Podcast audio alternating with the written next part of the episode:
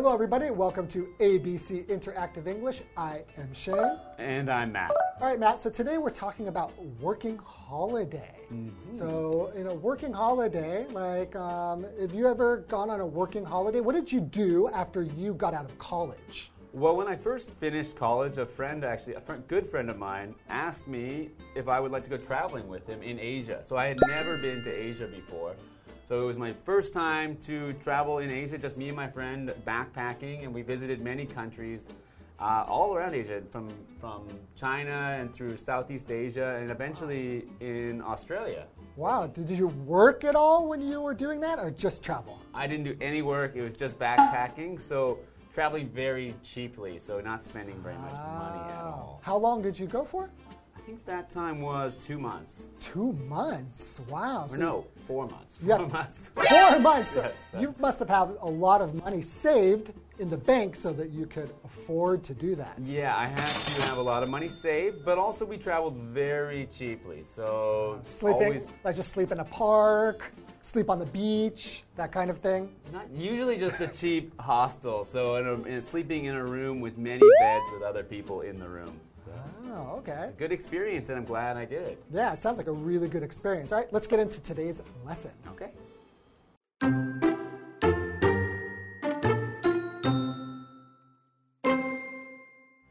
Brooke and Zach are talking about life after college.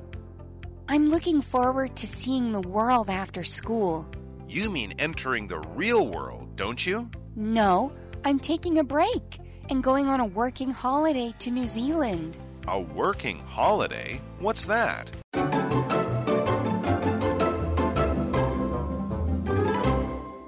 Hello, everyone. Today we're looking at working holiday, holiday first, and work second. And today we're going to look at part one. I like that idea. Holiday first, work second. I think I, I always put work second.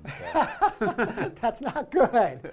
Okay, so we have a conversation today between Brooke and Zach. So Brooke and Zach are talking about life after college. Okay, so college. College is a word meaning a place of higher education. So once you Higher than what? higher than high school, actually after high school. Okay. So you go elementary school, junior high school, or middle school, and then high school, and then you can go to college. So uh, college is any. Actually, it's a word that means the same as university. Yeah, but is there some kind of a difference? Because I know in the United States, we pretty much just say college. Oh, I'm going to college next year when I got done with college. But when I moved abroad and I traveled around the world, everybody says university. They don't, they don't say college. That's right. So in Canada, where I'm from, we would only say usually university because in Canada there's colleges and then usually more expensive or considered better are universities. So if you went to a ah. university, you'd say, you know, after university because you don't want people to think you went to a college. just just went to a college, right? well, it's just like a university is considered better usually, so you don't want to give people the impression you went to a college. So, so you went to a university. I went to a university. I went to a college and then I went to a university. Yeah, many people do that as well. Okay, so all right, so who's going to be Brooke? That's a girl. I will be Brooke. Yay, okay. And I will be Zach. Okay. Okay. So Brooke says, I'm looking forward to seeing the world after school. Okay, so she's looking forward to mm-hmm. seeing the world. So if you look forward to something, it means you're happy because something is going to happen, some an event or mm-hmm. an activity, something that you're going to do. So for example, you could say, I'm looking forward to eating stinky tofu at the night market today. Are you? Yeah. Okay. You don't like stinky tofu? I think I think stinky tofu's okay. Like I, I can eat it. I wouldn't order it and I wouldn't necessarily look forward to eating it. It is pretty stinky, but it tastes pretty good. It does taste all right. But she says she's looking forward to seeing the world. Uh, we're always seeing the world. Why do you need to look forward to seeing the world? What does that mean? to explore and see more places in the world. So not just to see it, but to look forward to to see another country, Right. another culture, another people. And she said after school, Ah. which I think You think, oh, after school, after Oh, you know, three o'clock in the afternoon, but she means after they finish university or after they finish college. Right. Okay. So Zach then says, You mean entering the real world, don't you? Okay. Ah, entering the real world. Real world. So when you're in school, that's not the real world. Your parents usually still Mm-hmm. take care of you. You don't have to work, or you just work a little bit. Right. It's when you're when you're a student in university, you might think you're in the real world. You think you're an adult, you're grown up already. But the real world really starts when you start working and then you don't have the free time anymore to, Mm. to hang out with friends. Usually during the week you're just busy with work. And then you wish that you could be back in school and studying for exams. Yeah. Well, not that part. Okay. So Brooke says, "No, I'm taking a break and going on a working holiday to New Zealand." Oh, okay. To New Zealand. Have you ever been to New Zealand? I haven't been to New Zealand. It's somewhere I'd like to go. I know it's beautiful scenery there. Yeah, it's really beautiful. I really want to go. It's on what my list of places to go. Okay, so Zach then says, a working holiday? What's that? Who's that? What is that? Well, I guess we can find out what a working holiday mm-hmm. is after the break. Yeah, let's wait and find out. Okay.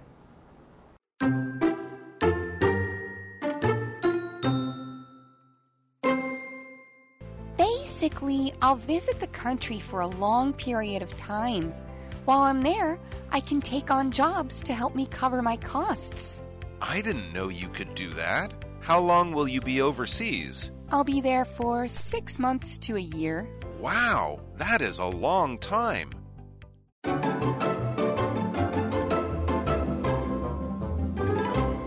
Welcome back, everybody. So before the break, we have Brooke and Zach, and they're talking about life after college mm-hmm. or after university. Yeah? Right? And Brooke is going to go on a working holiday. Yes, that's right. And Zach doesn't know what a working holiday is, so he's saying, What is that? And Brooke's going to tell him. So, a holiday where you work, a working holiday. It's- yeah? Wow, I think we'll see. I think it said, right, it said uh, holiday first, work second, right? Ah, right. Okay. Okay. So Brooks says, basically, I'll visit the country for a long period of time. Okay. Okay. While I'm there, I can take on jobs to help me cover my costs. So Brooks started with the word basically. Basically is an adverb, which means in a basic or in a simple or easy way to understand. So she's giving him the simplest way to understand what is a working holiday. Okay. So, what are we talking about today? Basically, we're talking about working holidays. Right. That's the simplest way to put what we're talking about today. Okay. And we have another word, vocabulary word here, cover, which is a verb. So she's talking about having enough money to cover something, right? So if you have enough money to cover something, it means to provide enough money to pay for something. Right? So for example, you could say Jocelyn doesn't have enough money to cover her rent this month.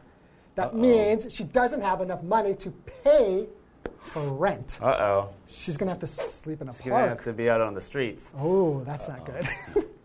So our next word is cost. So cost is a noun and it means the things that you need to pay for, the things that you need to spend money on. Oh. So most people's costs, things like your rent, so to live in a place. Right. So Brooke's cost would, while she's in New Zealand, would be her rent, her place to live, her food, her transportation. These are all costs that she will need to cover. Right. Maybe even have to pay for like electricity mm-hmm. and water if you live in a place, cell phone. Oh yes, Right? There are a lot of costs. There's a lot of costs, and so that's why this working holiday can be very convenient. Yeah, so when you're in the real world, when you don't have mommy and daddy to pay for things anymore, you'll realize there are so many costs mm-hmm. that you have when you get older, right? Okay, so Zach says, I didn't know you could do that. How long will you be overseas? Hmm. Overseas. Overseas. Okay. So overseas can be an adjective or it can be an adverb. Mm-hmm. So for example, you can say this is a overseas company. Mm-hmm. So this company that means that it's in a foreign country, usually we mean that you have to cross a sea mm-hmm. or an ocean. Yeah. So the So- feeling is it's pretty far away. Right. So if I were in Canada and I say, and I'm going to the United States to work, I cannot use working overseas because I'm not crossing a sea. Right? You could drive there. Yes. Right? okay, and so overseas can also be an adverb, right? So you could say, I'm going to travel overseas. Mm-hmm. So we're talking about the verb to travel, and we're describing how you're going to travel. I'm going to travel overseas. Right, because the plane will fly over some seas, or, or maybe your ship will cross some seas, Yeah. but you've gone overseas. You won't drive there, though. No. Okay. so Brooke says, I'll be there for six months to a year. Okay, six months to a year? What, what does that mean? Six months to So that means somewhere between six months and a year. So, for example, if I'm arriving late somewhere and I want to tell my friend I'm going to be late, I can say, I'll be there in five to ten minutes. Oh, okay. So from this time to this time. Mm-hmm. Okay. One And- time to another. Okay. And Zach says, wow, that is a long time. Hmm. So that is a not necessarily a long time to stay in another country, but it's a long time for a holiday. Yeah, if you're thinking about this as a holiday mm-hmm. first, six months is a long time to be on a holiday. Yes, and that's why hopefully working doing a working holiday can help you to travel for a longer period of time. Pay for all the costs mm-hmm. that you will have while you are traveling, right? Okay, well, I think Zach still has some questions about what a working holiday is, and I think we'll find out more next time. Okay, we'll see you then.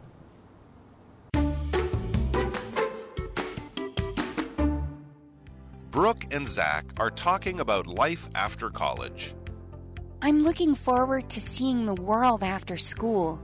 You mean entering the real world, don't you? No, I'm taking a break and going on a working holiday to New Zealand. A working holiday? What's that?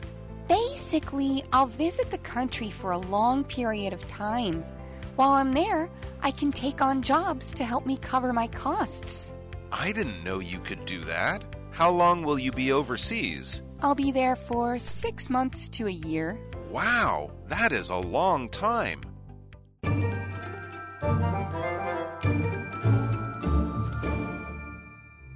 Hello, I'm Tina。我们来看这一课的重点单字。第一个，college，college，名词，大学。What do you plan to do after college？大学毕业后，你计划做什么？下一个单字，cover，cover，动词，足够支付。That should be enough to cover the trip。那应该足够支付旅费。下一个单字，cost，cost，名词，费用。We must cut the cost of living。 我们必须减少生活开销。Cost of living 指的就是生活费。最后一个单字 overseas，overseas 形容词或者是副词，表示在海外的，海外的。假设要表达如今越来越多人要到海外工作，英文可以这样说：More and more people work overseas these days。如今越来越多人在海外工作。有另一个意思相近的字叫做 abroad，它是一个副词，在国外到国外，所以这句话也可以这样说：More and more people work abroad these days。接着我们来看重点文法，第一个 look forward to 加上动词 ing，期待做某件事情。注意这里的 to 后面要接动名词哦。我们来看看这个例句：I am looking forward to working with you。我很期待要跟你一起工作。下一个文法，a period of time，一段时间。Period 指的是时间时期。我们来看看这个例句：Emma's English improved in a short period of time。Emma 的英文在很短的一段时间内就进步了。下一个文法，take on，接受、承担新的责任或者是工作。我们来看看这个例句：Larry doesn't want to take on this project。Larry 不想接下这个专案。 Larry? Larry? Larry?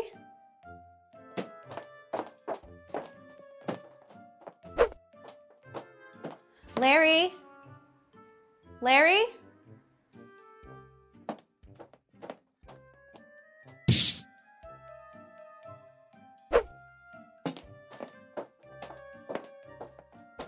Larry?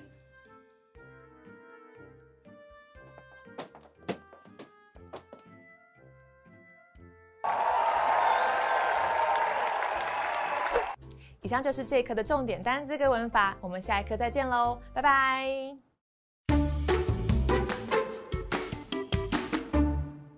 Devil Fried Chicken is a popular store in Fengjia, Funstar. There are always people waiting in front of the shop before the opening time of 5 p.m. every day.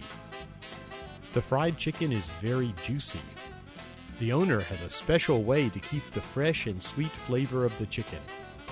Devil Fried Chicken's only location is inside Fengjia Funstar, so don't go to the wrong shop.